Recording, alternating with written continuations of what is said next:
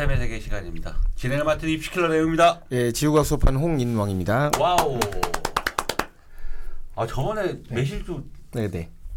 어머님들 뭐 부- 청취자 어머님들 막 핫했어요 매실주. 네. 근데 그 후에 후속으로 핫하지 않더라고요. 요번에 뭐 분석지도 6, 6모 분석 네, 네. 그좀 육, 특이하던데 내 문제 저 보니까. 예, 그러니까 6평 해설만 만든 게 아니라 어. 그 6평에 나왔던 문제들이 기출 문제나 EBS 교재에 어떤 식으로 표현돼 있었는지 예. 비슷한 형태의 문제를 음. 예, 따서 이제 보여준 거예요. 이 문제를 풀었으면 어. 이 문제가 이렇게 변형돼 이렇게 나온 거니까. 그러니까 변형이라고 보기도 힘들고 예. 거의 그림도 똑같은데 예. 물어보는 선지가 조금 달라진 어. 그런 형태이기 때문에. 예, 그래서 기출이랑 EBS를 얼마나 중요하게 풀어야 되는지 음. 그걸 좀 보여드리기 위해서 예, 음. 만들었습니다. 그거는 네. 우리 여기다 올릴 수 있나요 저희? 근데 파일은 예, 올려도 상관은 없습니다. 그렇죠. 올려 파일이 올려만 질 수 있으면 예. 네. 구독과 좋아요를 하면 우리 파일 받겠고. 그런 시스템이 있는지는 정확하게 모르겠네요. 자, 6월 평가원 모의고사 지난 월요일에 저희가 라이브로 방송했는데 거기에 댓글에 저희가 혹시나 과탐은 분석 안 해줄까봐 네. 과탐도 좀 분석해달라는데 저희는 과탐의 세계가 있지 않습니까? 그러니까 네. 과탐의 세계에서 어, 이렇게 또 분석을 준비했고 어, 홍인양 선생님 지구과학 그 분석하고 나면요 이따가 또 촬영 스케줄이 있습니다. 물리학 선생님 또 오십니다. 아, 네네. 오셔서 또 분석을 또 해주는데 오늘 제가 좀 제목을요 6월 평가원 모의고사 지구과학 누구나 풀 수 있다 맞나요? 네, 맞습니다. 누구나 누구나 정상적으로 공부를 했다면 음 예, 누구나 풀 수 있는 형 저, 정도로 쉽게 출제가 됐습니다. 지금 1컷 47 EBS 기준으로 47 정도 나와 있는 상태고 네, 네, 네. 그다음에 2등급은 뭐 43점 이 정도 나왔으면 굉장히 진짜 무난하게 푼 문제들이었던 것 같은데 예, 그러니까 근데 지구과학은 작년에도 그랬어요. 작년에도 6평, 9평은 쉬웠어요. 1등급 거의 47이었어요. 작년에도. 음, 다만 수능에서 어렵게 냈죠. 왜 그렇게 돼? 그러니까 이제 어? 실험을 해본 걸까 아닐까 하는 생각을 해요. 음. 6평, 9평 때 요 정도 수준이면 애들이 어떻게 될까? 음. 그래서 내봤더니 이 정도 수준이면 어 이거 자칫 잘못하면 다 맞아야 1등급이 될 수도 있겠다 하니까 수능 가서 살짝 수능 가서 어- 되게 어려웠던 문제가 두 개가 있었거든요. 음, 그러니까 절대 못 푸는 문제 하나 있었고. 아 그런 문제 네. 어떤 형태였어요 형태? 그건 약간 수학적인 내용을 좀 이용해야 되는 아, 거였고. 역시 지구과학에서 수학이 들어가면 그리고 어떤 게 맞냐면 중학생들이 고등학교 갈 때 과학고 준비하는 애들 있잖아요. 네네 그때 과학고 시험 있을 때 네. 시험 있을 때 냈던 스타일의 문제예요. 어, 그러니까 그리고- 중등 수학 수준으로 푸는 거긴 한데 네네네. 이제 아이들이 수능 시험장에서 네. 그거를 생각해낼 수 없는 음. 수능 시험장에서는 생각을 못 해요. 근데 음. 시간을 많이 가지고 보면 할 수 있지만 음. 수능 시험장에 생각이 힘든 그런 형태의 문제가 한 문제 나왔어요. 그래서 작년에 지구과학이 그래서 어땠었냐면 47인가 46까지가 100분위가 100이었어요. 음. 그러니까 그 문제는 다 틀려도 된다는 얘기죠. 음. 맞춘 애가 없다. 그게 정답률이 4%대인가 그랬거든요. 어. 그러니까 그거는 찍은 애들이 맞춘 건데. 음. 그러니까 그거는 뭐를 100분위를 결정짓는 것도 아니었고 네. 그냥 어려운 거 하나. 어, 의도적으로 심어 놓은 거네. 되게 어려운 걸 하나 심어 놓은 거죠. 예. 그래서 그렇게 해서 점수를 좀 낮췄지 그 전까지는 좀 쉬웠었습니다. 지금 작년에도 6월, 9월이 쉽게 출제되다 수능에서 어, 확 어려워졌죠. 하나 또 박아, 한두 개 박아놓고 그다음에 네. 올해 이제 9, 9월도 또 봐야 된다는 얘기네요. 근데 아마 올해 9월도 그렇게 어렵진 않을 거라고 그죠? 보여요. 9월까지도. 근데 이제 수능이 이렇게 쉽냐? 수능에서 이렇게 나오면 50점이 되기 때문에 네. 그거는 좀 힘들 것 같고 수능에서는 그래도 한 두 개 정도 까다로운 거는 충분히 네. 예, 있을 거라고 생각합니다. 오늘 전반적으로 그 지구과학 one 문제 출제 그 유형이나 이런 네네. 것도 궁금할 때 그런 부분하고 그다음에 two 과목에 좀 네네. 어 4월 모의고사에도 약간 좀 쇼킹한 일이 벌어졌었던 것 네네네. 같은데 이런 거를 좀 전반적으로 좀 한번 좀 얘기 좀 해주시죠. 일단 one two가 공통된 건 특별한 유형의 문제는 없어요. 음. 그냥 다 기존의 기출이라든가 혹은 EBS 교재에서 다뤘던 형태들의 문제들로만 나왔고요. 음. 그리고 특이할 만한 형태의 문제가 뭐 지구학 같은 경우는 마지막에 허블의 법칙을 물어보는데 허블의 법칙이 성립이 되지 않는 은하에 대해서도 음. 이제 거리 관계와 속도 관계가 어떻게 되냐 이걸 묻는 건데 네. 아이들이 그걸 못 푸는 문제는 아니었어요. 음. 그러니까 그냥 편하게 생각하면 될 수 있는 건데 예, 원과목은 그렇게 됐고요. G2 같은 경우는 G2 같은 경우는 그냥 싹 다 기출입니다. 싹 다. 예, 한 문제도 빠짐없이 네. 예, 거의 기출 유형에서 다 나왔기 때문에 그러니까 다 봤던 문제예요. 음. 처음 보는 문제가 아예 없어요. 음, 그런데 아직까지는 6평은 지two 같은 경우는 전범위도 아니고 그쵸? 전범위도 아니고 그리고 기본적으로 two를 하고 있다는 얘기는 내신이 어느 정도 받쳐주는 아이들 예. 그래서 서울대에 가산점을 받는다 받고 싶다거나 하는 친구들이 하는 아이들이 좀 있을 거예요. 근데 그 친구들은 지금 내신이 훨씬 더 중요한 아이들이기 때문에 음. 아직까지 two가 완벽하게 정리가 되지 않은 상태에서 시험을 봤을 거고 음. 그리고 올해는 그냥 이유 없이 two를 보는 애들이 있어요. 이유 없이 그러니까 투를 왜 하는 건지 모르는 애들이 있는데 그 투를 왜 하는 건지 모르는 애들이 있다 보니 음. 평균점이 상대적으로 확 떨어지는 거죠. 음. 그래서 표점이 좀 높은 게 있고 실례로 재수생 중에 어떤 아이가 있냐면 원 두 개를 준비하다가 네. 6평 때 그냥 G2 한번 작년에 했던 기억으로 한번 기억으로. 봐볼까 했는데 얘 48점 맞았어요. 6월에 네, 6평 때. 와. 그러니까 문제 수준이 그랬었다는 거예요. 어. 그러니까 어느 정도만 공부했었으면 충분히 맞출 수 있는. 음. 그래서 지금 two가 표점이 되게 높으니까 아, 이거 two로 갈아타야 되는 거 아닌가 음. 그런 생각은 안 하는 게 왜냐면 수능 가면 어쨌든 그 점수대를 맞출 거기 때문에 너무 차이가 많이 나면 안 되니까. 아무튼 저, 정확한 응시 인원은 이제 좀 시간이 지나야 나오겠지만 네. 뭐 one 과목에서는 지구과학이 당연히 뭐 제일 많이 그쵸. 선택을 했을 네. 거고 two 과목도 어, 작년까지는 제일 서울대에서 이제 네, 네. 그 의무적으로 봐야 되는 거니까 어, 지two가 제일 많았던 걸로 아는데 굉장히 이번에 좀 많이 줄었다. 이게 올해는 지two가 많이 줄어서 화two보다 적은 것 같아요. 이런 어, 자체가. 그래요? G2가 왜냐면 G2가 내용이 많아요. 좀 워낙 다르게. 화two는 예. 4월에 한번 사고가 쳤잖아요. 예, 그렇죠. 뭐 그랬었죠. 표점이 무슨 100이 나오는 상황이 발생되고 예. 그러니까 아무래도 이 two 과목이 올해부터는 이제 서울대 지원한 아이들이 좀 자유로워졌잖아요. 예.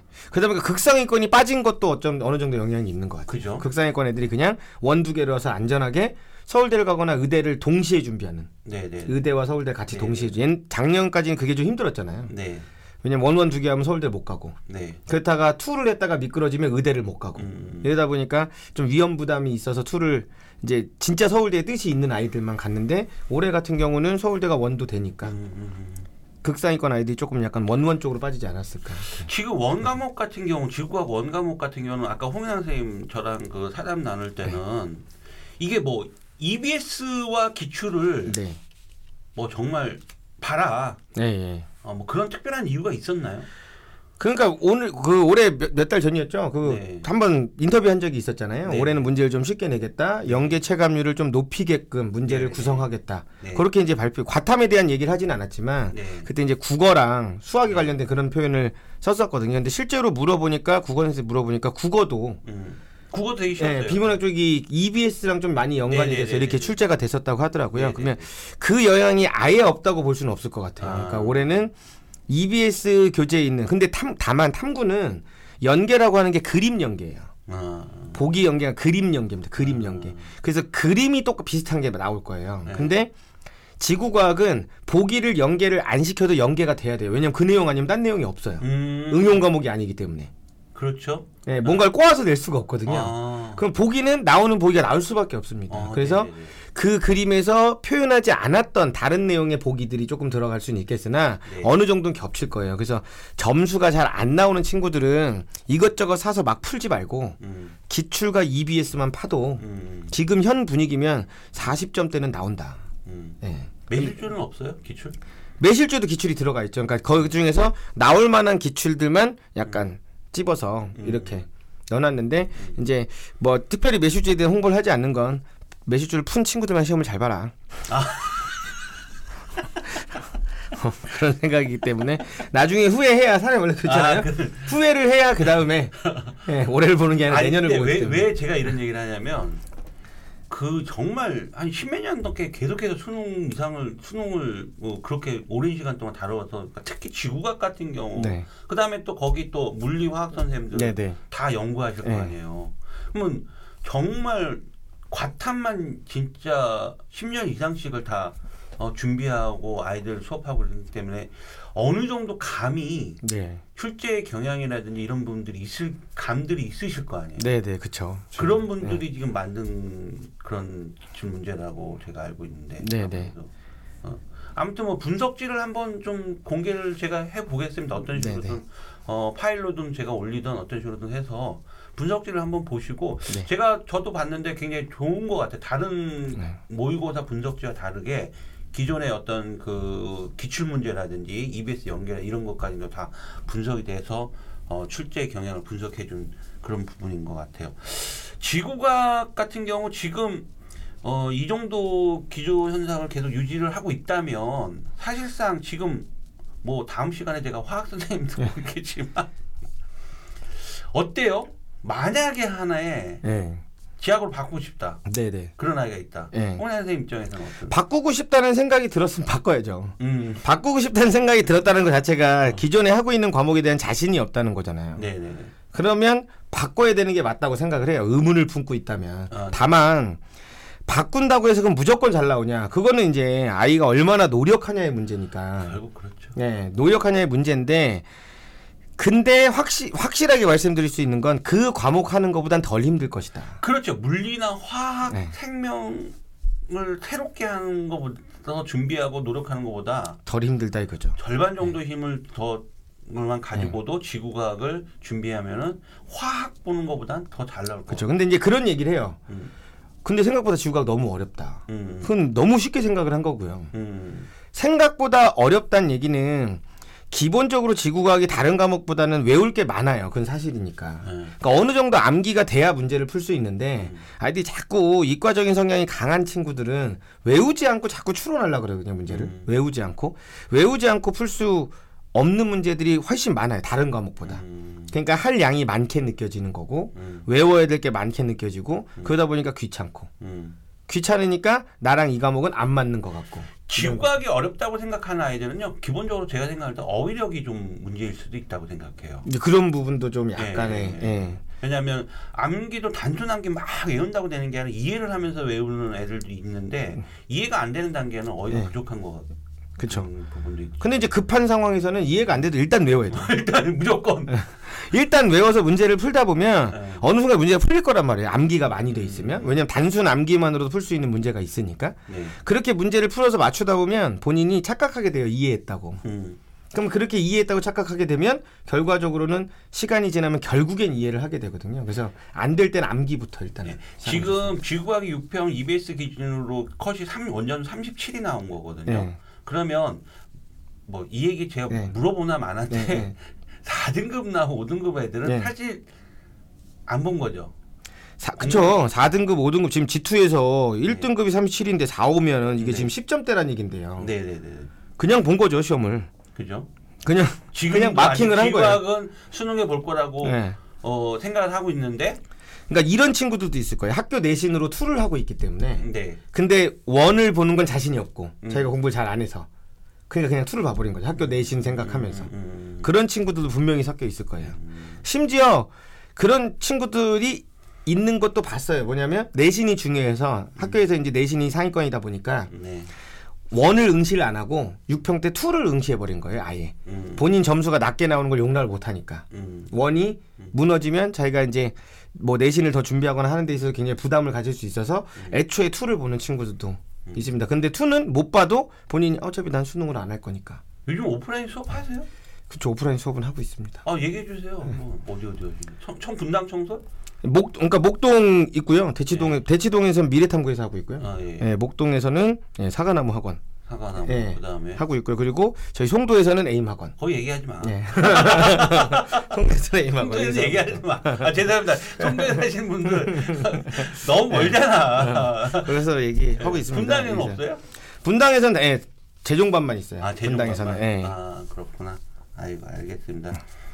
어뭐 오프라인 현장에서 네. 홍일환 선생님을 만나 뵙고 싶은 학생들은 이렇게 지금 어, 나열하는 학원에서 어, 가시면 홍일환 선생님을 직접 뵐 수 있고 아이들 문제도 굉장히 많이 지금 어, 오프라인 아이들은 문제 양도 그쵸. 많은 걸로 그날 배운 거에 대한 숙제도 또 따로 나가고 있으니까요. 네. 그 부분들까지 같이 풀면 되니까. 그러니까 이게 쭉 이어지면 숙제만큼만 풀어도 충분하다는 걸 본인들이 알아요. 음, 이제 시험을 봐보면 점수가 이렇게 나오는 걸 보니까. 네. 근데 이제 개념이 정리되기 전까지는 문제를 많이 푸는 건 의미가 없으니까 네. 아직 혹시나 듣는 분들 중에 개념이 정리가 안 됐으면 문제 풀지 말고 네. 그냥 다시 개념 공부를 다시 빨리 예. 하면 좋겠고 그리고 하나 당부드리는 건 이제 상담을 하다 보면 이제 그런 치- 학생들도 있고 어머니들도 있는데 조금 천천히 음. 아직 이걸 다 못해서 음. 좀 천천히 할까 생각 중이다. 음. 그 천천히 해도 지금 6월 달입니다. 그게 뭐 지금 천천히 할 상황이 아니야. 지금은 급하게 해야 될 때예요. 그래서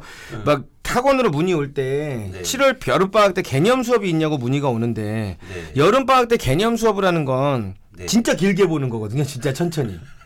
내년까지. 어, 올해는 아니에요. 그러니까 개념이 안 돼 있는 친구들은 음. 개념을 혼자 하고 학원에 와서 문제풀이를 같이 들어야 돼요. 되잖아. 어. 그쵸?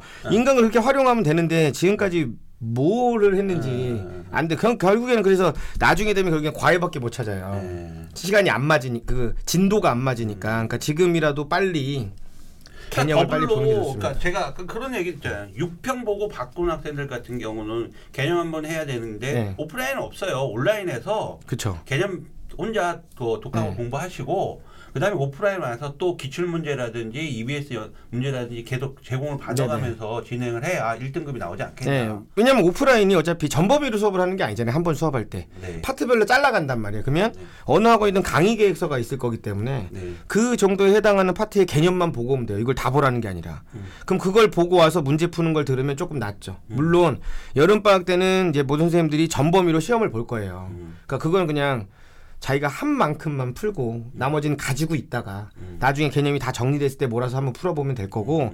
그러니까 이게 늦었다고 해서 계속 천천히 오면 안 돼요. 음. 늦었으면 더 급하게 빠르게 남들보다 좀 더 많이 음. 해서 따라붙을 생각을 해야지. 음. 걔네가 기다려주지 않잖아요. 음. 그러니까 최대한 빨리 따라오셔야 돼요. 요즘에 제가 컨설팅을 이제 계속 하고 있는데 아 진짜 별로 이렇게 얘기하고 싶진 않아요. 진짜 이과생인데 아 과탐을 왜 그렇게 만들었는지 진짜 예? 내가 참 재수하는 이유 중에 하나가 이과생들 네. 어? 과탐이 거의 과탐 때문에 재수한다라고 참 그렇게 몇 년 동안 이렇게 외치고 있는데도 어 그리고 지구학 같은 경우 올해 되게 참 좋은 기회인 것 같아요. 지금 요번 고3의 아이들이 코로나로 본다면 네. 중3 때 코로나가 시작이 된 네네. 거거든요. 그래서 어느 정도 이 학생들이 기초학력 실력들도 조금씩 부족해요. 네, 네. 그래서 요번에 조금만 좀 본인이 노력한다면 특히 수시 같은 경우는 수능 최저 학력 기준이라는 게 어, 좀 맞추는데 아마 올해 제가 예측하는데 수능 최저 재학생들 되게 힘들 것 같아요. 맞추기가 예. 쉽지 않을 것 네. 같아요.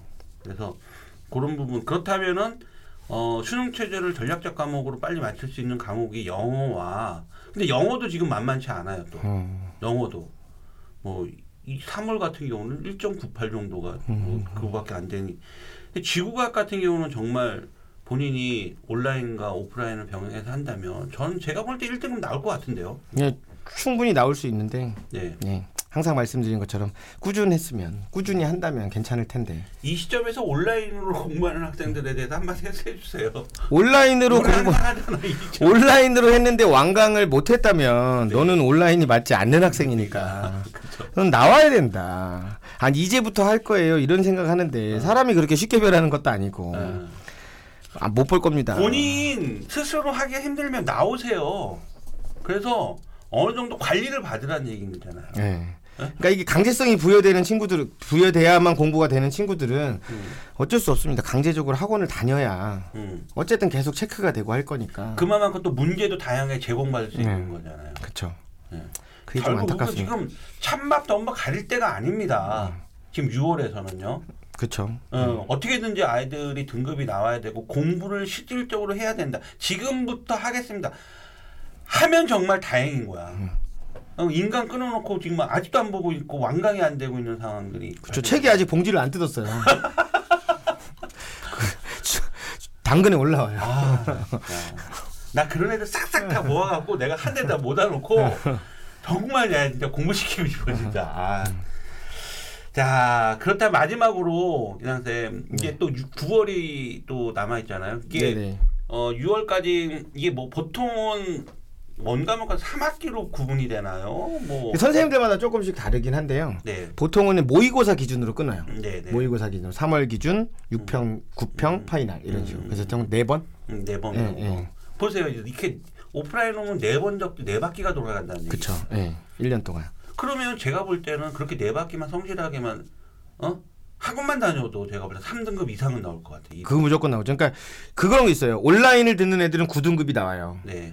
근데 오프라인에서는 제일 못한 애들이 4예요. 네.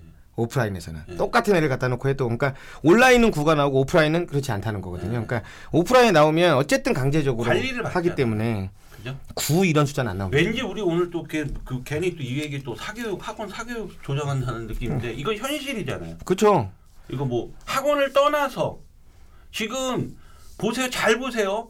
어, 온라인을 끊어놓고 있는 학생들 어머니들 한번 체크 한번 해보세요. 근데 온라인도 사교육이에요. 그쵸? 공교육은 아니야 그것도. 그렇구나. 사교육이구나 그거도. 예. 어. 그런데 온라인을 하고 오프라인을 했- 했을 때 온라인 같은 경우는 어, 정말 웬만한 의지력을 가지지 않은 학생이면 쉽지 않다는 얘기인 거죠. 그렇죠. 그러니까 그게 약한 학생들은 나오란 얘기예요. 어차피 사교육이라면 온라인도 사교육, 오프라인도 사교육 좋은 말씀 해주셨는데 그렇다면 나와서 하시란 얘기야. 나와서. 그래서 어 아무튼 좀 지구학은 9월 달까지 또 남아 있으니까 네네. 좀 어, 9월에도 다시 한번 또 점검을 할 수 있는 네네. 그런 시간을 좀 가졌으면 좋겠어요. 코는 다 나으셨어요? 아 이제 제가 원래 이제 6편 끝나고 바로 했어야 되는데 제가 야구하다가 야구공에 맞아서 코뼈가 부러지는 바람에 수술을 하는 바람에 수술하셨어 수술. 아이고 참 야구 되게 좋아해요. 근데 야구를 못 하는 것 같아요. 아니 그날 따라 몸이 가벼워서 잡을 수 코- 없는 타구를 따라가다가 글러브로 공을 막아야지 왜 코로 공을 막습니까? 네? 그날 너무 날쌔었습니다. 후보예요? 아닙니다. 거기 팀 어딘지 좀 심각하네. 어? 아 그리고 또 오해하실까봐 생명과학 선생님이랑 항상 같이 나오다가 어느 순간부터 저 혼자 나오고 있는데 스케줄이 안 맞아서 싸운 거 아닙니다. 저 야구공 맞을 때 같은 팀에 변동민 선생님 있었습니다. 변동민 선생님 모시겠습니다. 어, 변동민 선생님도 무조건 찍어야 됩니다. 네. 평은 무조건 생명과학 찍어야 되니까 변동민 선생님도 같이 한번 모시고 어, 생명과학도 궁금하신 분들 많이 계시니까 네. 분명히 찍겠습니다. 변동민 선생님. 저 생명과학도 분석해 드리도록 하겠습니다. 자, 또 어, 앞으로 구평 전에도 한 몇 번 좀 더 나와서 네네. 아이들 저 지구과 관련해서 네. 좀 어, 좋은 정보 좀 그다음에 문제라든지 이런 거 좀 잘 많이 좀, 좀 도와주셨으면 좋겠습니다. 네. 오늘 또 귀한 시간 내 주셔서 감사드리고요. 그래도 다행히 오늘은 그 수술이 좀잘 돼서 이렇게 어, 많이 좀 붓기가 가라진 상태에서 오셔서 천만 다행입니다. 예. 다음 시간에 또 찾아뵙도록 하겠습니다. 수고하셨습니다. 네.